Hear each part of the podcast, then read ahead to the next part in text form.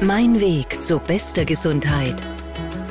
Der Gesundheitspodcast von Cinecura und OptimaMed. Starkes Übergewicht ist vielleicht das drängende Gesundheitsproblem unserer Zeit, wenn wir jetzt von Erkrankungen wie Covid-19 absehen. Da geht es nicht nur um die Erkrankung an sich, sondern da geht es auch um die riesige Menge an Folgeerkrankungen, die zu hohes Gewicht nach sich ziehen kann. Weltweit sind laut Daten der Weltgesundheitsorganisation an die zwei Milliarden Menschen übergewichtig und davon über 650 Millionen fettleibig, also adipös. Adipositas also ein Thema mit Brisanz, über das wir heute sprechen. Ich bin Martin Hammerl. Mein Gast heute ist Dr. Kahn Ackmann-La, Internist und ärztlicher Leiter im Optima mit Gesundheitsressort Agartenhof. Er ist per Skype zugeschaltet. Schönen guten Tag, Herr Doktor. Schön, dass Sie die Zeit haben. Ja, schönen guten Tag. Sie sind Experte für das Thema und ich glaube, als Einstieg ist es wichtig festzuhalten, Adipositas ist eine Krankheit. Dennoch ist das immer noch umstritten, gerade auch im, ja, im, im, im Allgemeinwissen sozusagen zweifeln da viele Leute noch daran. Warum ist das so schwierig, dass die Leute das irgendwo aufnehmen, dass, das, dass es sich dabei wirklich um eine Krankheit handelt?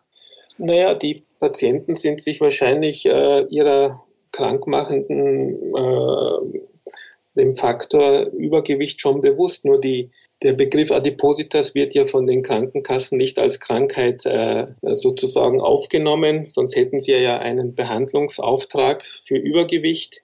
Das würde natürlich ihr Budget sprengen. Und wenn man sich die Zahlen mit zwei Milliarden weltweit bei acht Milliarden Einwohnern äh, sich nochmal äh, vor Augen hält, dann, dann würde das auch jedes Staatsbudget sprengen. Also Insofern ähm, hat, hat die Kasse, die Gesundheitskasse, keinen Behandlungsauftrag bei Adipositas. Gut, also da sprechen wir auch von, von politischen äh, Geschichten dann schon. Wenn wir jetzt mal zum Begriff selbst kommen, wie diagnostizieren Sie Adipositas? Was muss ein Mensch haben, wiegen vielleicht auch, dass Sie sagen, ja, dieser Mensch ist adipös? Ja, adipös ist ja mehr als Übergewicht, also da geht es um die Fettleibigkeit. Da müsste ich eigentlich den Fetteinteil kennen. Das sagt mir die Waage nicht und die Körpergröße und den Bauchumfang. Diese einfachen Parameter brauche ich auf alle Fälle, um, um einmal mir ein, ein Bild zu machen.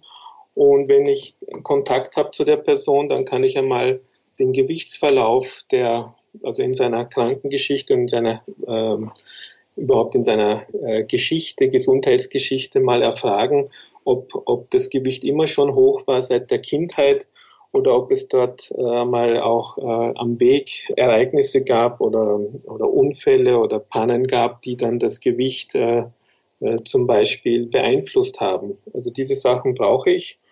Ähm, die Fettleibigkeit, die, die messe ich mit einer Bioimpedanzanalyse, aber auch mit einfachen Mitteln wie Gewicht, Körpergröße und vor allem Bauchumfang, um die stammbetonte Adipositas äh, festzustellen, habe ich eigentlich Mittel, äh, wo ich mich orientieren kann. Sie sagen schon, das ist ja ein Unterschied zu Übergewicht, wirklich Adipositas, also Fettleibigkeit. Wo ziehen Sie da als Arzt die Grenze? Wo sagen Sie, okay, dieser Mensch ist übergewichtig, aber das ist jetzt noch nicht so, dass ich da wirklich schon von, von einer Krankheit sprechen muss oder wirklich von einem sehr gefährlichen Zustand? Naja, die Grenze ist immer einmal äh, der Gesundheitszustand, wie sich der Patient fühlt und vor allem welche Beschwerden er angeben kann. Es gibt natürlich harte Grenzen, die im Lehrbuch stehen mit, mit, mit dem Body Mass Index, also die, die Körperdichte, äh, also Körpergewicht bezogen auf, auf die Körpergröße. Das sind sehr ungenaue Anhaltspunkte. Die sind auch äh, mittlerweile ein bisschen in, in, äh, in Frage gekommen, weil man ja auch altersbezogen einmal ein bisschen mehr Übergewicht haben darf. Da gibt es auch jetzt neue Tabellen. Also ich brauche auf alle Fälle das Alter des Patienten und seinen auch sonstigen Befindungsanamnese, Informationen, wie, wie leistungsfähig er sich fühlt und ob das äh, vereinbar ist äh, mit einem gesunden Übergewicht oder ob das schon krankmachend äh, fettleibig ist. Sie erwähnen da schon den Body Mass Index, diesen BMI, der ja, ähm, wie Sie sagen, ungenau ist. Der ist aber noch in vielen Köpfen einfach so drinnen, weil das so irgendwie die Grenze geworden ist, so von wegen, ja, ab äh, 30 ist es Adipositas, wenn man diesen BMI hat. Gibt, das heißt, die Alternative wäre, äh, diesen BMI nicht so ernst zu nehmen oder sollten wir den trotzdem noch einbeziehen irgendwo? Naja, der BMI ist natürlich, wenn man, wenn man einen Verlauf braucht, äh, also sei es Gewichtszunahme oder Abnahme, äh, schon ein sehr guter Anhaltspunkt, wie sich der verändert. Den brauche ich auf alle Fälle, aber ich würde mich an dem Begriff nicht so quasi komplett dranhängen und mhm. alles von dem ableiten versuchen. Also das, das wäre eine, eine, ein wichtiger, ähm, äh, ja, ein wichtiger Wert für uns alle Therapeuten, äh, wo wir auch äh, über diesen Wert kommunizieren und dann wissen wir auch, was gemeint ist. Aber natürlich äh, hat das nicht immer die äh, universelle Bedeutung für individuell müsste man näher hinschauen und, mhm. und auch dementsprechend dann äh, den BMI-Verlauf brauchen wir auf alle Fälle. Okay. So wie wir die Waage brauchen. Äh, ja, das ist so unser, unser Werkzeug sozusagen. Das heißt, das kann auch ganz schön komplex werden dann. Kommen wir zum Thema Ernährung. Das, die spielt ja bei, bei Fettleibigkeit, bei Adipositas natürlich eine riesige Rolle. Die Grundregeln für gesunde Ernährung, ich glaube, die kennen ja die meisten Menschen, ja, mit viel Obst und Gemüse, wenig Zucker, so Geschichten. Aber welche Fallen gibt es dann, in die die Menschen trotzdem tappen? Weil, wenn es das jeder weiß, warum gibt es dann überhaupt adipöse Menschen? Wie, warum tun wir das nicht, dass wir uns dann gesund ernähren? Ja, die Ernährung hat an sich eine sehr große emotionale Bedeutung für jeden. Also das heißt, äh, natürlich, wir wissen vieles. Wir haben sicherlich im Land acht Millionen Ernährungsexperten. Also das, das wird sich nicht ändern. Ja. Äh, das Wissen hilft uns nicht immer weiter. Also äh, das eine ist das, also das Verständnis für die wissenschaftliche Seite oder die ernährungswissenschaftliche Seite und das andere ist die emotionale Seite, die wir nicht immer im Griff haben. Und ja, und Essen bedeutet viel mehr als nur äh, Gewicht halten oder, äh, oder nicht zu, zunehmen. Also wenn mhm. Sie in einen Supermarkt laufen, äh, sind die Fallen aufgestellt. Ähm, die wenigsten Konsumenten lesen äh, die Inhaltsangaben von den Fertigprodukten, die sie kaufen. Ja, vielleicht kann man am Gemüse- und Obstmarkt Markt nicht viel falsch machen, aber äh, wie gesagt, äh, man ernährt sich auch von der Tankstelle und vom Pizzaladen und, ja, ja. und lässt mittlerweile in der Corona-Zeit auch Essen nach Hause bringen. Äh, Gasthausessen ist an sich äh, problematisch. Wenn man, wenn man all diese Pannen gut kennt, äh, ist das auch noch nicht ausreichend, weil man ja doch emotional reagiert beim Essen. Jetzt gibt es ja Menschen, die sagen, ja, Fettleibigkeit, also Adipositas, das ist einfach eine Frage des Willens. Das ist nur eine Willensschwäche, so von wegen, ja, dann ist halt auch einfach weniger. Was sagen Sie als Experte dazu? Kommt das wirklich auf den eigenen Willen an oder spielen da andere Geschichten rein? Also das ist sicherlich keine Willensfrage, weil die Adipösen, die, die auch versuchen äh, abzunehmen, haben einen sehr starken Willen. Das ist äh, mehrfach bewiesen. Also das ist nicht nur eine, eine psychische Schwäche, es gibt natürlich äh, Menschen, die sehr gut speichern und, und manche, die weniger speichern. Das wird oft auch äh, genetisch vorbestimmt oder man, man redet auch hier vom Darmmikrobiom, das hier äh, einen großen Einfluss nimmt. Äh, man kann nicht, wenn man, wenn man, wenn man in Not ist, äh, alles ändern. Also man muss da schon individuell hinschauen und eine gute Betreuung bekommen und, und das Problem äh, eins nach dem anderen angehen. Ähm, wie gesagt, die, die Krankengeschichte ist wichtig, wie oft man versucht hat abzunehmen und natürlich die, die Faktoren, die einen äh, belasten. Also psychische Belastungen äh, führen oft auch zum Suchtessen. Also da wird man dann auch schauen, man muss immer eine Essstörung ausschließen, eine psychische Störung ausschließen sozusagen. Mhm es gibt hormonelle Sachen, wo man auch, sagen wir mal, als Patient nichts dafür kann. Ja, und diese Sachen gehören, die, die Schilddrüse gehört untersucht. Also es gibt Faktoren am Anfang äh, einer Begleitung, wo man, wo man sich doch einen Überblick verschaffen muss, um hier dann äh, den Patienten auch richtig beurteilen zu können. Gut, das greift also zu kurz zu sagen, ja, dann ist halt einfach weniger. Das geht dann in dem Fall nicht Wenn Sie jetzt die, das Ganze gewichten müssten, was ist für Sie wichtiger? Eine ausreichende Bewegung, ausreichender ähm, wirklich Fitnesszustand oder ist die Ernährung dann doch der größere Faktor bei dem Ganzen? Ja, also die äh, Vergleiche sind, werden immer wieder gemacht. Äh, Im Grunde, ja, natürlich die, die Ernährung spielt eine ganz, ganz wichtige Rolle, weil hier ähm, das, man muss ja immer schauen, was kann der Patient beeinflussen oder was ist er im, imstande zu leisten. Äh, da muss man den Patienten dort abholen, wo seine Fähigkeiten am, am stärksten sind. Ich frage auch immer, ob der, ob der jeweilige also kochen kann, ob er mhm. einkauft selber. Diese Faktoren sind ganz, ganz wichtig, wenn, wenn ein Abhängigkeitsverhältnis herrscht, wenn Essen auf Räder ist oder wenn, wenn jemand pflegebedürftig ist dann, dann wird das nicht funktionieren. Also man muss, man muss sich hier äh, genauestens informieren.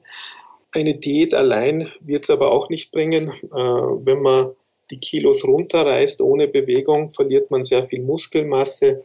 Äh, also man muss den Patienten auch aufklären, dass die Bewegung zumindest zum Erhalt der Muskelmasse einmal äh, ganz eine be große Bedeutung äh, einmal äh, anzumessen ist, auch, auch in der Frage, wenn man äh, das Gewicht halten möchte. Das heißt, äh, brauchen wir unbedingt äh, Bewegungseinheiten, regelmäßige, weil Sie müssen denken, wenn jemand sich nicht bewegt und dann sich anfängt zu bewegen, hat er auch ein erhöhtes Herzinfarktrisiko in dem Moment, wo er sozusagen seine Leistung steigern will. Also diese Sachen gehören trainiert mhm. und in, also sozusagen äh, aufgeklärt. Wenn ich jetzt wirklich adipös bin, wenn wir uns einen adipösen Menschen ansehen, was sind die Langzeitfolgen? Was habe ich für Probleme auf längere Sicht gesehen, wenn ich an Fettleibigkeit leide? Also Sie haben auf alle Fälle mal psychosoziale Komplikationen mit Depressionen zu kämpfen. Sie haben Fett- und Zuckerstoffwechsel große Belastungen, auch die Harnsäure kann ansteigen, es kann zu einer Leberverfettung kommen, es wird wahrscheinlich schon am Weg, äh, bevor große Probleme entstehen, äh, der Blutdruck ansteigen, das muss man nicht unbedingt spüren. Der erhöhte Blutdruck würde dann auch die Gefäße belasten, also zu einer Arteriosklerose, zu einer Verkalkung der Gefäße führen. Die Verkalkung der Gefäße ist ein auch ein sehr starker Förderer des Alterungsprozesses. Das heißt, die, am Ende der Gefäße hängen die Organe wie Gehirn und Herz und, und Leber. Diese ganzen Organe würden dann auch reagieren. Es gibt äh, empfindliche Organe, die also auf Durchblutungsstörungen heftig reagieren, wie die Niere zum Beispiel, äh, die dann auch dann versucht, hier äh, den Blutdruck äh, mitzuregulieren, mhm. indem es auch dann sozusagen kontraproduktiv äh, noch einmal den Blutdruck erhöhen kann äh, durch die ja, durch die nierenspezifischen Hormone zum Beispiel. Es gibt aber auch empfindliche Organe wie die Bauchspeicheldrüse, die gegenüber Verletzungen oder Durchblutungsstörungen oder Sauerstoffmangel äh, auch heftig reagieren können. Äh, und ja, und dann gibt es natürlich das Herz und das Gehirn. All diese Organe würden in Mitleidenschaft gezogen werden.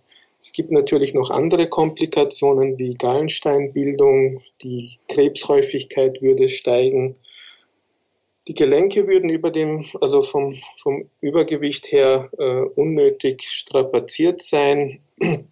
Ja, und dann gibt es natürlich noch, noch äh, Probleme im Potenzbereich bei Männern und auch bei der bei der jungen Frau die Infertilität, die hier stark äh, in Mitleidenschaft gezogen wird. Es gibt Hautprobleme, es gibt äh, Schönheitsprobleme. Also vor dem Spiegel wird man sich vielleicht nicht mehr so äh, zurechtfinden. Mhm. Also es gibt sehr starke psychische Belastung. Das Unfallrisiko steigt. Also es ist ein Unterschied, ob man stürzt mit, mit, mit einem normal, normalen Gewicht oder stark übergewichtig einen Unfall erleidet. Diese ja. Sachen spielen eine große Rolle. Im Endeffekt steigt die Mortalität. Ja, die Liste ist unendlich. Ja, das merke ich gerade. Also kaum ein also, Bereich des Körpers, der nicht betroffen ist davon in Wirklichkeit, ja. ja. Jetzt ist ja Übergewicht nicht gleich Übergewicht. Es kommt ja tatsächlich darauf an, an welcher Stelle im Körper ich überschüssiges Fett gespeichert habe. Was sind so die Stellen, die für den Körper besonders schädlich sind für mein Gesundheitsrisiko. Wenn ich sage, da bin ich übergewichtig, da habe ich Fett gespeichert. Genau, also das kommt ganz auf diese Fettverteilungsmuster an. Äh, das ist auch individuell unterschiedlich. Da gibt es den Schenkel-, Po- und Reithosentyp, äh, der auch sehr äh, als unangenehm empfunden wird, aber der eigentlich überhaupt keine gesundheitliche Rolle spielt, also keine krankmachende Rolle spielt. Es kommt immer auf diesen androiden oder männlichen äh, Bauchverteilungstyp an, wo man einfach äh, sich am Nabel in Nabelhöhe den Bauchumfang misst. Und wenn der gewisse Zentimeter übersteigt, ist das eigentlich unser Feind. Äh, an dem müssen wir arbeiten. Es gibt durchaus Fettverteilungsmuster, wo wir eigentlich überhaupt keine Bedenken hätten als Mediziner und, und dann auch dementsprechend den Patienten aufklären würden, ähm, oft kommen die Patienten oder Patientinnen einfach mit dem Wunsch, ich bin, äh, ich bin zu, äh, zu dick und, und, und, und dann, dann spielt das oft gesundheitlich auch keine Rolle, wenn das Fett an der richtigen Stelle ist, mhm. Äh, je nach Körperbau. Wenn uns jetzt Menschen zuhören und schon zum Maßband greifen, Gibt es einen Richtwert ähm, für den Bauchumfang, den ich nicht überschreiten sollte, wo ich mir, wo ich sage, ja, okay, wenn ich das habe, dann sollte ich mir vielleicht mal Gedanken machen? Ja, genau. Also da gibt es eben auch diese Richtwerte bei Frauen über 80 Zentimeter und bei Männern über 94. Man ist da schneller mal drüber. Äh, und dann gibt es dann noch einmal für das Krankmachende noch einmal höhere Werte. Die kann man im Internet, äh, Internet sehr gut nachrecherchieren. Das heißt, äh, äh, diese Grenzen gibt es einfach. Umgekehrt, wenn man drüber ist und man möchte abnehmen, muss man am, am, am Bauchumfang arbeiten und nicht unbedingt mit der Waage kämpfen. Mhm. Weil stellen Sie sich vor, Sie, Sie reißen die Kilos schnell runter und haben am Endeffekt äh, äh, sozusagen den gleichen Bauchumfang, dann haben Sie sicherlich was falsch gemacht und sind am Ende kränker, als, als Sie vorher waren. Da also aufpassen. Ich spreche heute mit Dr. Kahn Ackmann-Laff vom Optima Med Gesundheitsressort Agartenhof zum Thema Adipositas, zum Thema Fettleibigkeit. Wir kommen nun zum Punkt, wie wir das Ganze behandeln, wenn ich jetzt wirklich mit Adipositas zu kämpfen habe. Was sind für Sie als Therapeut die ersten Schritte, wenn Sie einen adipösen Patienten, eine adipöse Patientin vor sich haben? Also als erstes würde ich, würde ich mal äh, dem Patienten äh, über die Bedeutung des Abnehmens ein paar Fragen stellen, um, um zu klären, warum jemand abnimmt, weil das entscheidet dann auch, äh, wenn man abgenommen hat, wie man dann mit dem neuen Gewicht äh, umgeht. Das ist ganz, ganz wichtig für mich, dass ich dann weiß oder mal abkläre oder bespreche und das dem Be Patienten bewusst mache, dass, dass, dass es ein Leben nach dem Abnehmen gibt und das ist mindestens so wichtig, wie, wie einfach die, den Wunsch zu erfüllen, dass man jetzt weniger wiegt auf der Waage. Das gehört als erstes geklärt, aus meiner Sicht. Wie sind dann die weiteren Schritte? Fangt man dann an, dass man die Ernährung umstellt? Äh, stellt man diese Menschen auf ein Bewegungsprogramm? Zum Beispiel, wenn Sie äh, daran denken, äh, bei sich im Gartenhof. Wie sieht da so ein Programm aus zum Beispiel?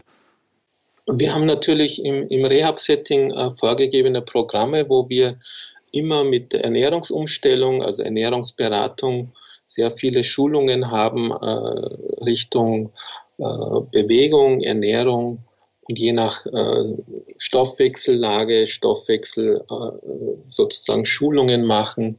Äh, es ist auch oft so, dass Übergewicht mit Prädiabetes und Diabetes oder Diabetes mellitus vergesellschaftet ist. Da sind die Schulungen noch einmal ausgedehnter. Äh, die Schulung steht immer ganz, ganz am Anfang und die Aufklärung und dann wird versucht, äh, an, an den Mahlzeiten bei uns hier die Umstellung einmal zu erleben. Man muss nicht selber kochen, man kriegt ein, zum Beispiel ein Fit- und Vital-Menü, wo, wo man auf pflanzlich basierten, äh, fettarmen Kohlenhydrat, ja, kann man drüber reden, mit guten Kohlenhydraten versehenen äh, Essen äh, hier einmal versucht, den Stoffwechsel günstig zu beeinflussen. Und gleichzeitig kriegt man Anleitung zu mehr Bewegung, mehr Beweglichkeit, also Kondition, aber auch Gleichgewichtsübungen und, und, und Dehnübungen. Und das muss alles Hand in Hand gehen. Wenn man jetzt nicht in einem Rehab-Setting ist, dann, dann besteht natürlich äh, die Möglichkeit, an den wenigen vorhandenen strukturierten äh, Adipositas-Programmen teilzunehmen.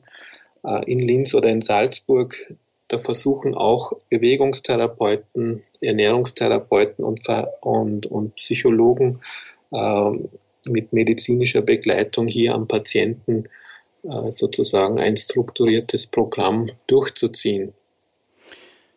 Sie haben es heute schon ein paar Mal erwähnt. Es klingt auch jetzt wieder durch, da geht es natürlich um eine längerfristige Umstellung, weil, so wie Sie sagen, ein paar Kilos runterreißen, das hilft in dem Fall überhaupt nichts. Wenn Sie jetzt an Ihre Erfahrungen als Arzt denken, wie erfolgreich sind adipöse Menschen normalerweise im Kampf gegen die Erkrankung? Wie ist da die Erfolgsquote? Also ich habe ähm, lange Zeit äh, Jahresprogramme mitbegleitet als Mediziner und bei uns war immer so, dass ungefähr ein Drittel äh, gescheitert sind, also in der Gruppe. Äh, es waren oft Gruppentherapien eben, äh, eben mit entsprechender Begleitung für Ernährung, Bewegung und, und psychologische Begleitung und äh, medizinische Begleitung ein Drittel hat ungefähr das Gewicht wieder, wieder zur Hälfte zugenommen und ein Drittel war sehr erfolgreich. Also ein Drittel konnte wirklich nachhaltig, nachhaltig heißt immer, das Jahresprogramm geht aus, die mhm. Teilnehmer haben gut abgenommen und auch nachweislich Fettgewebe abgenommen und, und sind einmal für kurze Zeit glücklich.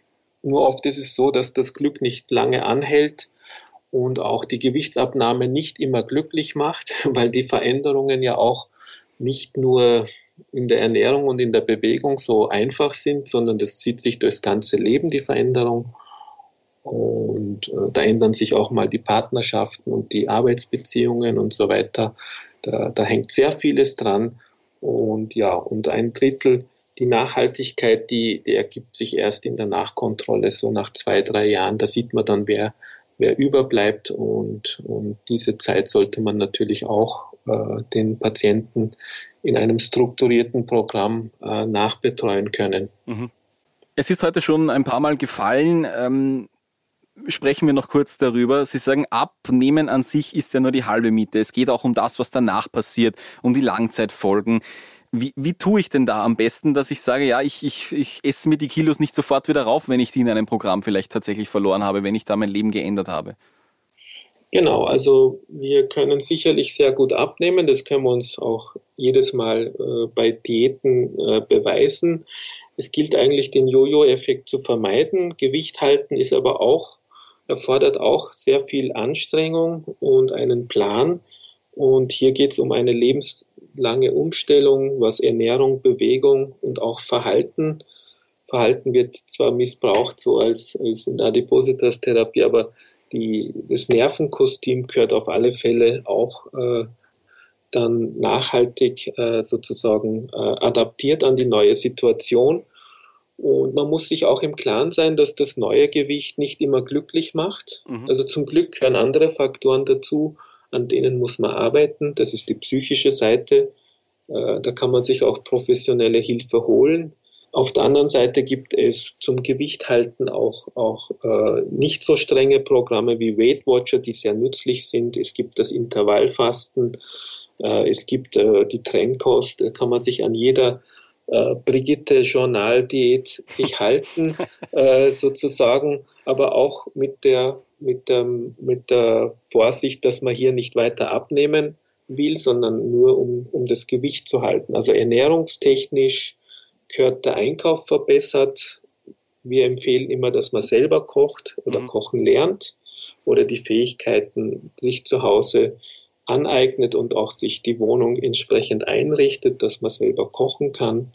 Es ist natürlich eine Zeitfrage und die Zeitfrage sagen wir auch immer, dass wir hier sehr viel Zeit für die eigene Körperpflege brauchen, sprich Bewegung und auch sonstig, äh, dass man sich hier täglich eine Stunde Zeit schaffen muss, wo man das dann sozusagen äh, sich hernimmt. Das ist natürlich dem jeweiligen überlassen, aber das ist oft nicht so einfach. Ja, das ist viel für viele Menschen, ja.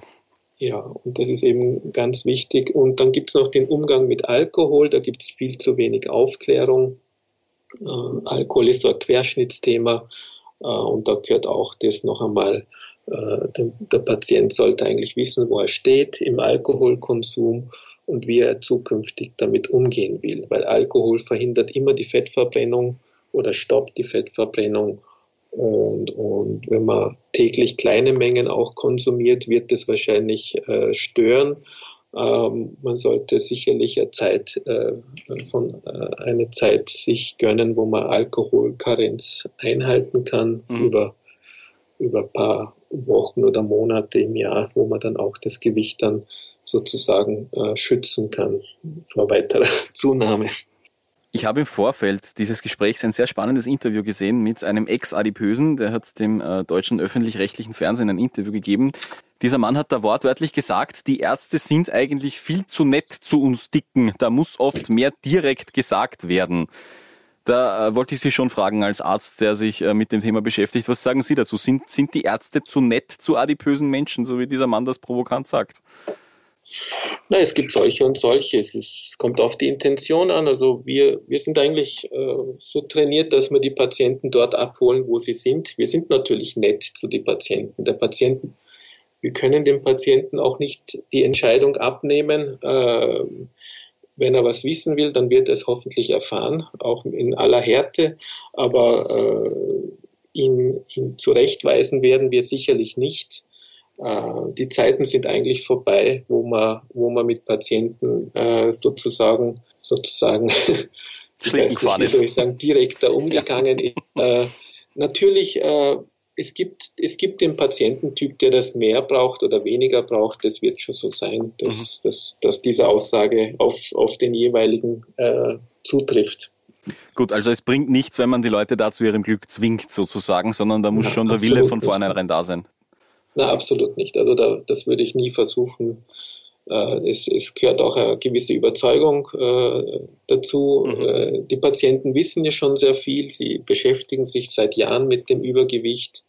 Das kommt ja nicht von heute auf morgen und haben eine eigene Vorstellung, wie das alles ablaufen kann und was nicht bei ihnen funktionieren kann. Da haben sie schon viele Male das äh, sozusagen ausprobiert. Das ist sicherlich dann schon voreingenommen. Die Patienten haben schon eine Meinung zu dem Ganzen. Wenn wir uns jetzt die Situation in Österreich speziell mal ansehen, was müsste Ihrer Meinung nach in der Prävention noch passieren, wenn Sie die Gesellschaft jetzt wirklich ansehen? Was sagen Sie, das läuft falsch in Sachen Adipositas im Land?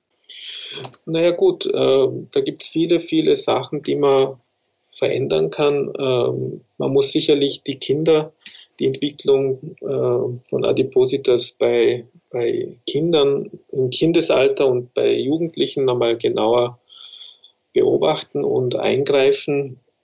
Es gehören eigentlich die Sportplätze von den Schulen öffentlich gemacht, also auch überhaupt mehr öffentliche Sportplätze. Mhm. Ich kann mich noch erinnern, wie ich ein junger Mensch war und und zum Basketballspielen in eine Schule eingebrochen bin, am, am Ding kam schon die Polizei. Also diese Sachen gibt es in anderen Ländern so nicht. Ja, ja. ja, Es gibt natürlich mittlerweile schon öffentliche Sportplätze. Ähm, ja, da muss man eben einfach einen Konsens in der Gesellschaft äh, einfach leisten. Auch die, es ist schon vieles geschehen natürlich, äh, auch, auch die die Sportbegeisterung hat schon äh, eigentlich äh, äh, ziemlich zugenommen und die Radwege wurden ausgebaut. Also an diesen Sachen würde ich ansetzen. Und Österreich hat natürlich ein Ost-West-Gefälle im Westen von Österreich. Äh, da kenne ich mich besser aus. Da sind die Leute durchaus aktiver. Und, und das sieht man auch an den Inzidenzen von Diabetes und Adipositas. Da gibt es einen riesen Unterschied. Vielleicht kann man hier äh, den Osten und den Westen ein bisschen besser angleichen.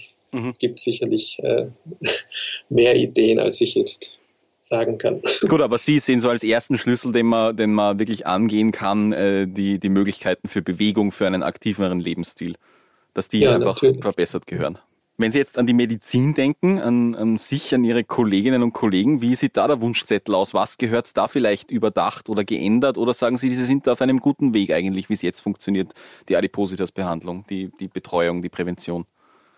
Ja, also die Prävention ist sicherlich noch nicht am Ziel angelangt und die Behandlung, die kurative Seite auch nicht. Es gibt viel zu wenig äh, Ambulanzen, die Jahresprogramme unterstützen. Das ist sicherlich auch eine personelle Frage, das weiß ich zufällig von, von Salzburgen äh, Stoffwechselkliniken.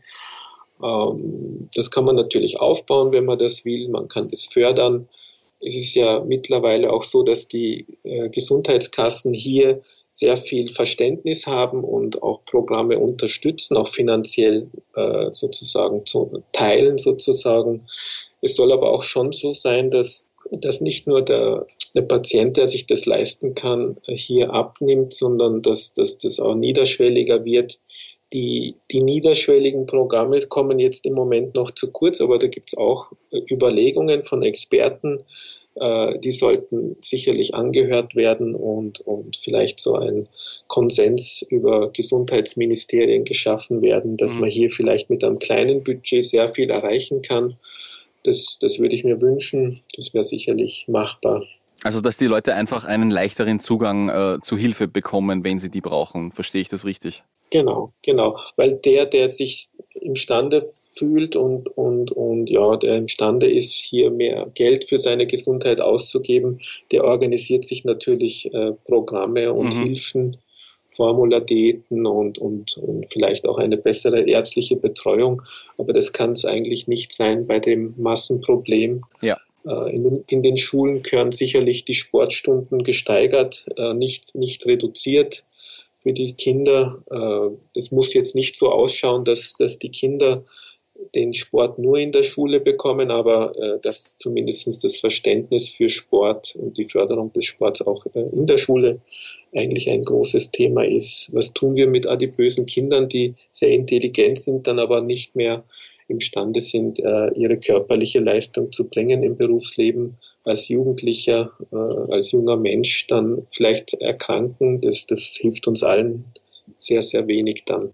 Herr Doktor, wir sind fast am Ende unseres Gesprächs angekommen. Ich möchte jetzt noch äh, zwei Botschaften hier mit Ihnen aufnehmen. Die eine ist, wenn jetzt unsere Hörerinnen und Hörer äh, den Verdacht haben, den Gedanken vielleicht, dass sie blöd gesagt, jetzt einfach zu viel wiegen, dass vielleicht erste Warnzeichen da sind, dass sie auf dem Weg in die Fettleibigkeit sind, unsere Hörerinnen und Hörer. Was sind so erste Alarmglocken, wo Sie sagen, da werde ich hellhörig als Arzt, wenn das jemand hat oder, oder Symptome aufweist tatsächlich schon, was sind da für Sie so Warnzeichen? Also jede Beeinträchtigung äh, im Arbeitsleben, also sei es Schmerzen, Gelenksschmerzen, Wirbelsäulenschmerzen oder, oder sagen wir mal auch unspezifische Beschwerden wie Sehstörungen oder, oder ja, so unerklärliche Symptome, da, da gehört da mal auf alle Fälle äh, der Weg zum Hausarzt gesucht, zu einer gesunden Untersuchung und auch einmal auszuschließen, ob es da hier stoffwechselmäßig, äh, sprich Zuckerkrankheit, ob es da schon Phänomene gibt, die sich anbahnen. Die Zuckerkrankheit kommt nicht äh, von einem Tag auf den anderen. Da gibt es Vorstufen, die kann man sehr gut untersuchen und feststellen heutzutage, der Blutdruck spielt eine Rolle, da sollte eine Ruhemessung einmal erfolgen, auch als junger Mensch, um einmal herauszufinden, ob das gute Gefühl, dass man, dass man immer so einen roten Kopf kriegt, ob das nicht vielleicht ein erhöhter Blutdruck ist. Der Blutdruck muss nicht wehtun, den muss man auch nicht als unangenehm äh, spüren. Das kann einmal sein, wenn eine einfach eine Empfindungsänderung ist, dass man der Sache ein bisschen nachgeht. Ja, und für alle, die uns gerade zuhören und äh, schon an Adipositas erkrankt sind, was möchten Sie diesen Menschen noch mitgeben für eine Botschaft jetzt? Also wie gesagt, die Abnehmversuche sind sicherlich einzustellen. Äh, man sollte einmal abnehmen und dann unten bleiben. Das ist die Idealvorstellung aus Sicht der Muskelmasse. Äh, für die Gruppe, die schon oft abgenommen hat und viel zugenommen hat, die, die müsste man ganz gesondert noch einmal aufklären über, das, über die Gefahren. Und, und die, die stets Gewicht zugenommen haben und noch nie einen Abnehmversuch gemacht haben, das sind eigentlich die idealen Patienten für ein Abnehmprogramm. Die sollte man auch noch einmal äh, gesondert äh, aufklären. Hier äh, auch, auch mit dem Wissen, dass, dass wenn man wenn man die Kilos runterreißt, das, was dann nachher passiert. Es ist ganz, ganz wichtig, was nachher passiert nach einem Abnehmprogramm. Und da gehört eigentlich aufgeklärt. Danke an äh, Dr. Kahn Agmann-La vom Optima mit Gesundheitsressort Agartenhof. ein wichtiges Gespräch über ein Thema, das viele, viele Menschen betrifft. Schön, dass Sie sich die Zeit genommen haben. Dankeschön. Ja, danke auch. Mein Weg zu bester Gesundheit. Der Gesundheitspodcast von Cinecura und Optimamed.